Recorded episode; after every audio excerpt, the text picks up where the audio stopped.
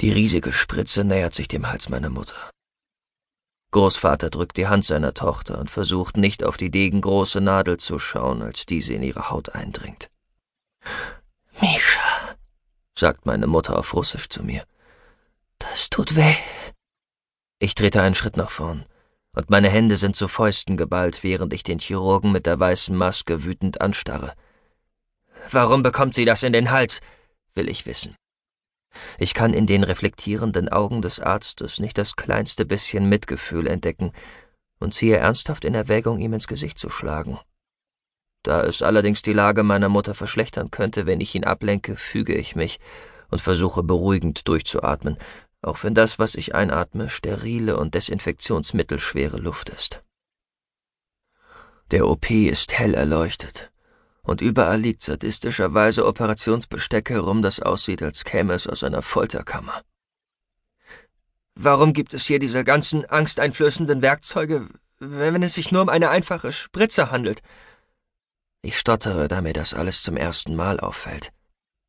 Die Fingerknöchel des Arztes werden weiß, als er die Spritze zusammendrückt. Eine widerliche, graue Flüssigkeit schießt aus der Spritze in den Hals meiner Mutter. Warum müssen ihr die Nanozyten auf eine derart schreckliche Art und Weise zugeführt werden? frage ich, hauptsächlich um zu verhindern, dass ich in Ohnmacht falle. Das sollten sie nicht, sagt Großvater auf Englisch. Das runde Gesicht meiner Mutter ist zu einer derartigen Maske aus Entsetzen und Verzweiflung verzogen, wie ich sie nur ein einziges Mal gesehen habe, als eine ausgemergelte Maus in unserem ersten Apartment in Brooklyn in unser Wohnzimmer huschte. Genau wie an jenem Tag entweicht der Kehle meiner Mutter ein ohrenbetäubender Schrei. Ich trete einen weiteren Schritt nach vorn. Vielleicht werde ich einfach den Arzt von ihrer Seite drängen. Die kahle Stelle auf Großvaters Kopf ist knallrot, und ich frage mich, ob er den Arzt gleich mit seinem Schuh töten, ihn genauso gewalttätig zerquetschen wird wie die störende Maus. Der Arzt geht von uns weg.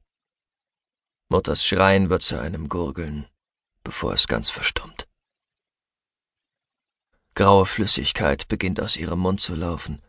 Ich fühle mich wie gelähmt. Die gleiche Flüssigkeit strömt aus ihren Augen, ihrer Nase und ihren Ohren. Das sind die Nanozyten, schreie ich entsetzt, als meine Stimmbänder endlich wieder funktionieren.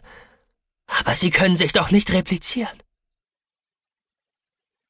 Der Kopf meiner Mutter verschwindet, und an seiner Stelle befindet sich dort jetzt eine unförmige Masse aus flüssiger grauer Schmiere. Innerhalb eines Herzschlags verwandelt sich der restliche Körper meiner Mutter in die gleiche flüssige graue Masse. Mit zwei gurgelnden Schreien schmelzen Großvater und der Arzt ebenfalls zu Pfützen aus sich windendem, farblosem Protoplasma. Ich kann die Schwere dieser Verluste nicht ganz aufnehmen, bevor die Substanz bereits über meinen eigenen Fuß kriecht. Ein wilder, brennender Schmerz breitet sich in meinem Körper aus, und ich weiß, dass das die Nanos sind, die mein Fleisch in Moleküle aufspalten. Das kann nicht real sein, ist mein letzter Gedanke. Das muss ein Traum sein. Ich schieße im Bett nach oben. Entweder die schaurigen Tode oder die Erkenntnis, dass ich geträumt habe, haben mich aufgeweckt. Mein Schlafzimmer ist dunkler als eine Nacktmullhöhle. Ich taste nach meinem Telefon, das auf dem Nachttisch liegt, und berühre es, um die Displaybeleuchtung zu aktivieren. Als sich meine Augen an das Licht gewöhnt haben, kann ich endlich sehen, wie spät es ist, und muss gegen das Bedürfnis ankämpfen, das Telefon gegen die Wand zu schleudern. Das wäre genauso wie den Übermittler schlechter Nachrichten umzubringen. Es hätte einen kurzen therapeutischen Effekt, aber wäre ansonsten sinnlos. Es ist drei Uhr, was wahrscheinlich genau die Uhrzeit ist, die ich am wenigsten mag. Ich atme tief durch, so wie es mir meine yoga-besessene Ex-Freundin beigebracht hat, und fühle mich überraschenderweise ein wenig ruhiger. Ich nehme an, dass es so schlimm dann doch nicht ist. Wenn ich mich genug beruhigen kann, um gleich wieder einzuschlafen, kann ich weitere fünf Stunden schlafen und werde es wahrscheinlich ganz gut durch den Tag schaffen. Ich stehe auf und gehe ins Badezimmer.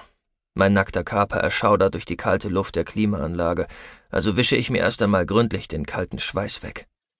Meine Atmung wird noch ruhiger. Während ich die Toilette benutze, schimpfe ich mit mir selbst, weil ich mich derart über das unwahrscheinliche Szenario des Traumes aufgeregt habe. Großvater ist seit zwei Jahren tot, und selbst als er noch lebte, sprach er weder perfektes noch irgendein Englisch. Außerdem sind die Nanozyten, die wir bei meiner Mutter benutzen, die nicht replizierenden, was auch teilweise ein Grund dafür ist, weshalb jede Dosis eine unverschämte Menge Geld kostet. Die replizierende Nanotechnologie der Zukunft wird sich selbst aus Rohmaterialien bauen und deshalb nur so viel kosten wie diese Materialien, aber das ist bei dieser experimentellen Charge nicht der Fall.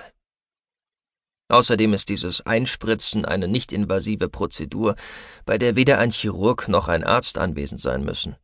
Der Albtraum war lediglich eine Manifestation meiner irrationalen Ängste. Was ich jetzt brauche, ist Schlaf. Genau wie es in meinem russischen Lieblingssprichwort heißt, der Morgen ist weiser als der Abend. Gähnend gehe ich wieder ins Bett und schlafe schon eine halbe Sekunde, bevor mein Kopf das Kopfkissen berührt, ein.